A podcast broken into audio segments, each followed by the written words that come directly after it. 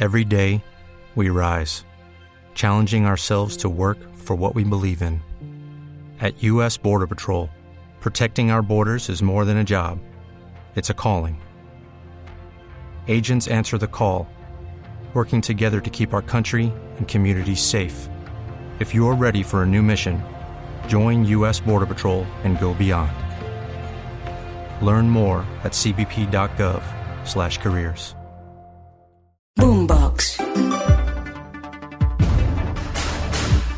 Hola, soy Joana Galvis y en este capítulo tendremos el testimonio de un padre que perdió en Estados Unidos a su hijo en el tiroteo de Parkland y en un evento interrumpió al presidente Joe Biden para manifestar su clamor por una mayor acción contra las armas de fuego. También en Estados Unidos está el presidente de México Andrés Manuel López Obrador, quien instó en la Casa Blanca a avanzar en una reforma migratoria, muchas peticiones para el presidente Biden.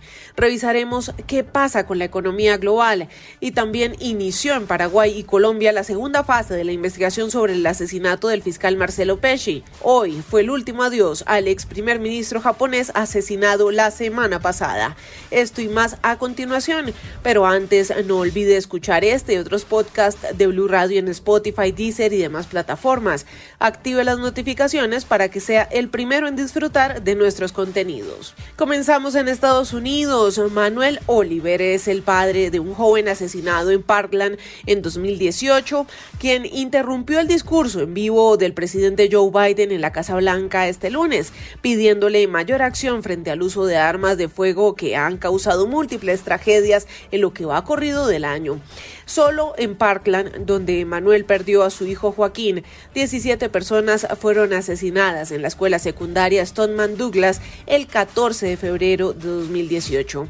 Carlos Arturo Albino en Washington está con este padre de familia, uno de los tantos rostros de las víctimas que ha dejado la violencia armada en la Unión Americana. Carlos. Me encuentro frente a la Casa Blanca con Manuel Oliver. Él es papá de Joaquín, un joven de 17 años que perdió la vida en medio de un tiroteo en Parkland, Florida. Manuel, bienvenido a Blue Radio. Gracias por la invitación. Es correcto, yo perdí a mi hermoso hijo Joaquín en, un tiroteo. A Joaquín lo asesinaron eh, hace casi cinco años en la ciudad de Parkland.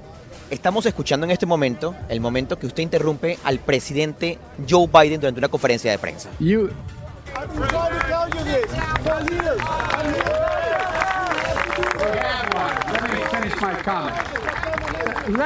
¿Qué le decía justamente en ese momento? Porque no se escuchaba muy bien el audio. Se escuchaba cuando el presidente le decía, por favor, siéntese. ¿Qué le decía usted al presidente Biden? ¿Por qué lo interrumpe? Eh, lo interrumpo porque em, merecía ser interrumpido, lo interrumpo porque eh, es una urgencia, la violencia de armas es una urgencia en este país y no hay nada que sea más importante que enviar el mensaje correctamente. Em, y así como interrumpo al presidente Biden, pues interrumpiría a cualquiera por el mismo hecho. Eh, le digo al presidente en ese momento que por favor haga más, que él puede hacer más.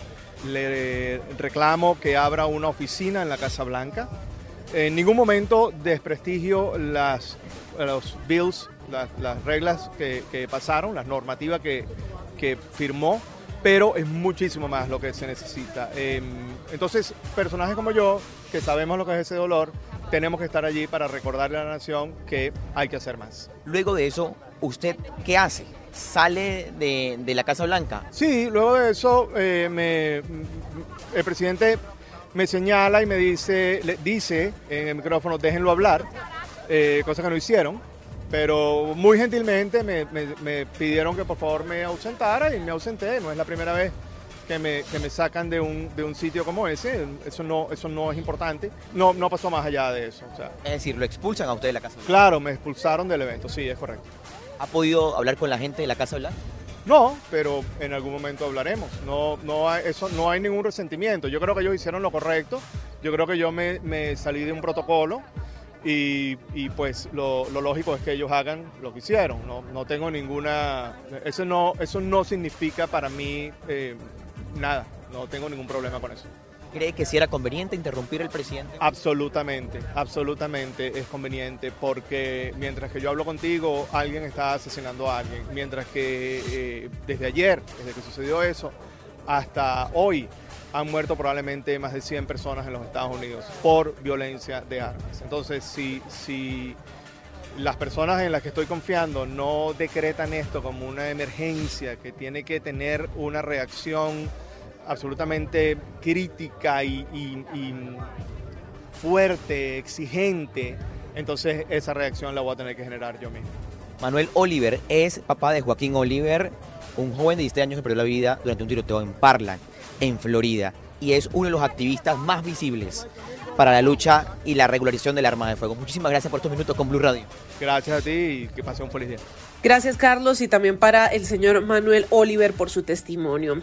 Seguimos en Estados Unidos porque se dio la tan esperada visita del presidente de México Andrés Manuel López Obrador y su encuentro con Joe Biden. El tema principal, la crisis migratoria que no da tregua y que mes a mes aumenta en la frontera sur de los Estados Unidos. ¿Cuáles fueron las peticiones y cómo se desarrolló la agenda? Le preguntamos en Washington a Jorge Agobián de La Voz de América. Antes de llegar a la Casa Blanca, el mandatario mexicano Andrés Manuel López Obrador visitó a la vicepresidenta Kamala Harris, quien lo recibió en su residencia aquí en la capital de Estados Unidos. Posteriormente llegó aquí a la Casa Blanca, donde se reunió con el presidente Joe Biden. Tanto Biden como López Obrador dijeron que la relación de México y Estados Unidos está basada en el respeto y que está en un buen momento. Incluso el presidente Joe Biden dijo que a pesar de lo que denominó titulares agresivos y exagerados de la prensa, la relación está basada en hermandad y la denominó de hecho como una alianza. Esto tras el impasse que se sucedió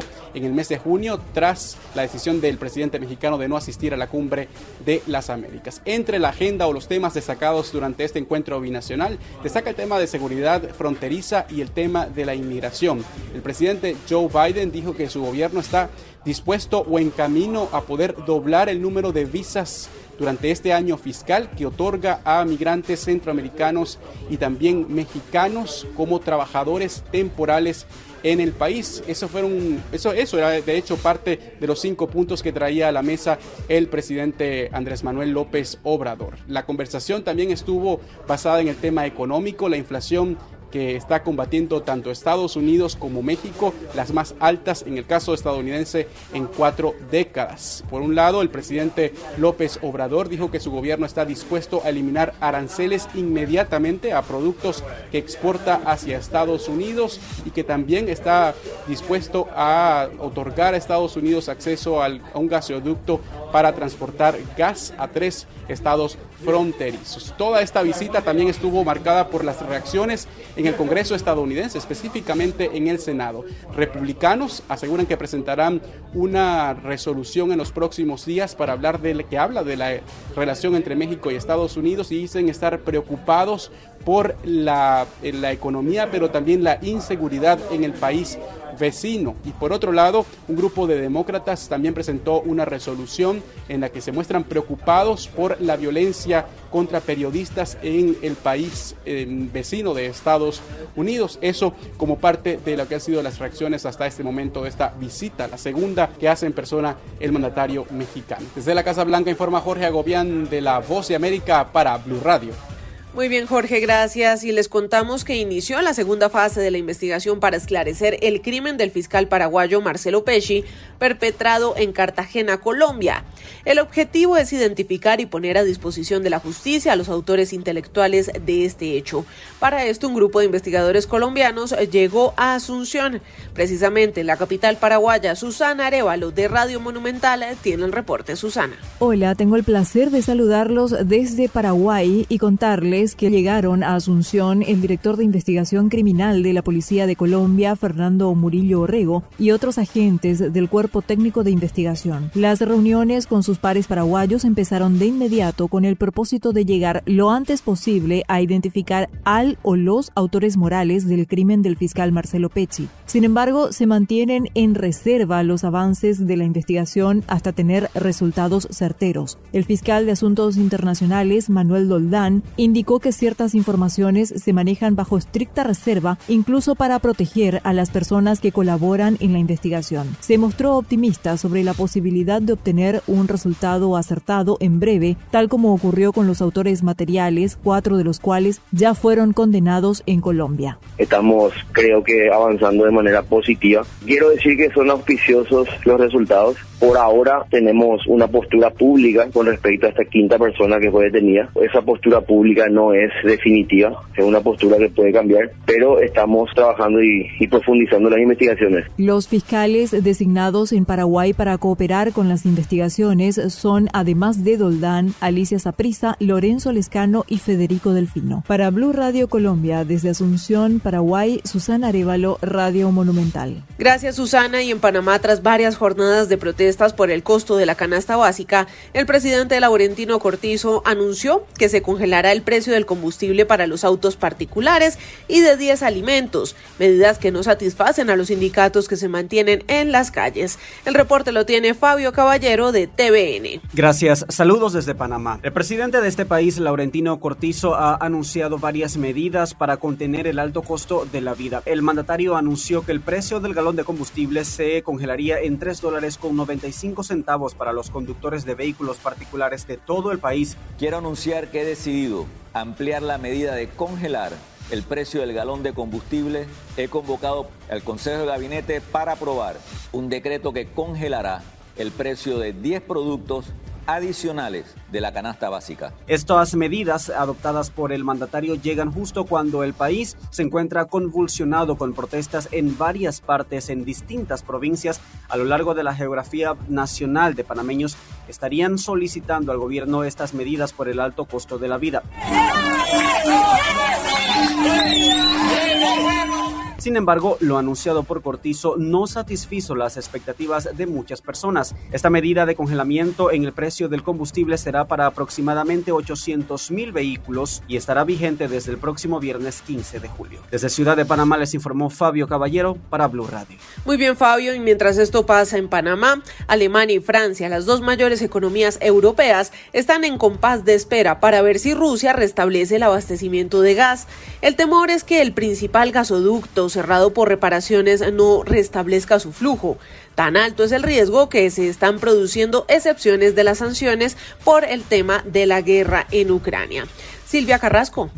Tras la decisión de Gazprom de suspender por 10 días el suministro de gas natural ruso a Alemania a través del gasoducto del mar Báltico Nord Stream por trabajos de mantenimiento, han saltado todas las alarmas. Alemania teme que el corte de gas de Rusia se vuelva permanente. El ministro de Economía alemán, Robert Habeck, advirtió a los países de la Unión Europea que deben estar preparados en caso de que no se reanuden los envíos de gas.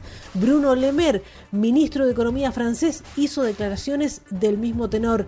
Ya por mantenimiento, Gazprom había reducido a un 40% el bombeo en junio. Ahora, a pesar de la furia de las autoridades de Ucrania, Canadá ha hecho una excepción y ha dicho que va a otorgar a Siemens Canadá un permiso revocable por tiempo limitado para enviar turbinas reparadas a Alemania para resolver el problema del gasoducto, a pesar de las sanciones. El cierre del oleoducto también está afectando a Italia, donde el grupo energético Eni dijo que va a recibir alrededor de un tercio menos de gas desde Rusia.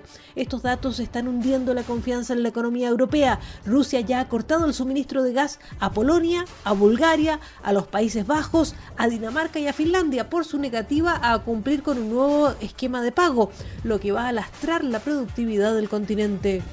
Silvia, gracias. Y de Europa vamos a Asia. Allí Japón ha despedido este martes al ex primer ministro Shinzo Abe en un funeral que ha sido íntimo, aunque acompañado por miles de ciudadanos que se han congregado en las calles de Tokio para decir adiós al premier. Enrique Rodríguez. Han sido miles las personas que se han congregado a lo largo del día de hoy en las calles de Tokio para ver pasar el cortejo fúnebre del que fuera primer ministro japonés Shinzo Abe, que fue asesinado el viernes pasado. La ceremonia fúnebre ha sido solo para familiares y allegados. A pesar de eso, se han formado largas filas de personas vestidas de negro frente al templo de Sohoji para despedir al primer ministro que más tiempo estuvo en el poder en el país nipón. Tras el homenaje, el cortejo con los restos de Abe se trasladó a los lugares emblemáticos de la capital y a los símbolos del poder como la residencia del primer ministro conocida como Kantei y a la sede del Parlamento. Fuera de ambos edificios, los funcionarios y los altos cargos estuvieron de pie con un semblante sombrío, efectuando reverencias como un signo de respeto. En la ceremonia de hoy ha estado presente el secretario de Estado de los Estados Unidos, Anthony Blinken. United States and Japan are, are more than allies. We're friends. And when one friend is hurting, the other friend shows up. He had the rarest of qualities, uh, a man of vision with the ability to realize that vision. quien ha señalado que Japón no solo es un país aliado, sino que es un país amigo de Estados Unidos y ha destacado el perfil visionario de Shinzo Abe. Lo estrictamente político, hay una enorme polémica al respecto de los fallos de seguridad en el dispositivo de protección de Shinzo Abe. Así, Satoshi Ninoyu, el presidente de la Comisión Nacional de Seguridad Pública, el organismo que se encarga de la policía, ha prometido una revisión a fondo de posibles fallas de seguridad. Muy bien, Enrique, y aunque este recorrido por el mundo se detiene por el momento, no olvide escuchar este y otros podcasts de Blue Radio en Spotify, Deezer y demás plataformas. Active las notificaciones para que disfrute de nuestros contenidos en cualquier lugar y momento del día.